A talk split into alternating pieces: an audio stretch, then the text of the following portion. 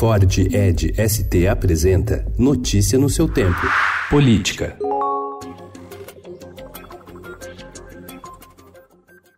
O ex-presidente Lula foi libertado ontem da prisão em Curitiba, um dia após o Supremo Tribunal Federal derrubar a possibilidade de execução da pena após condenação em segunda instância. O líder petista falou para apoiadores e manteve uma retórica de crítica às instituições. O ex-presidente mirou no que chamou de lado podre do Estado brasileiro, citando a Justiça, o Ministério Público Federal, a Polícia Federal e a Receita Federal. Porque o lado podre da Justiça o lado podre do Ministério Público, o lado podre da Polícia Federal, o lado podre da Receita Federal.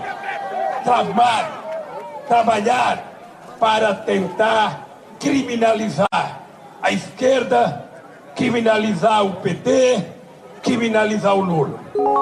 O entendimento do Supremo abriu caminho para a soltura de até 4.895 presos em todo o país, conforme dados do Conselho Nacional de Justiça. Ontem mesmo também foram beneficiados com a liberdade dois ex-presidentes do PT e do PSDB, o ex-ministro José Dirceu e o ex-governador de Minas, Eduardo Azeredo, respectivamente. Outros petistas também acionaram a justiça para a soltura, como ex-tesoureiro do partido, João Vacari Neto.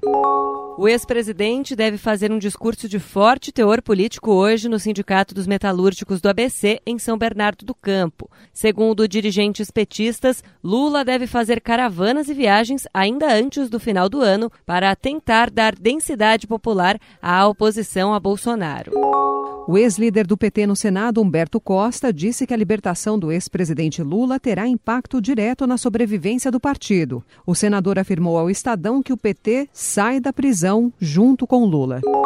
A soltura de Lula também impactou os ativos domésticos, que pioraram imediatamente após a notícia. O dólar disparou para R$ 4,16 e a bolsa caiu a 107 mil pontos.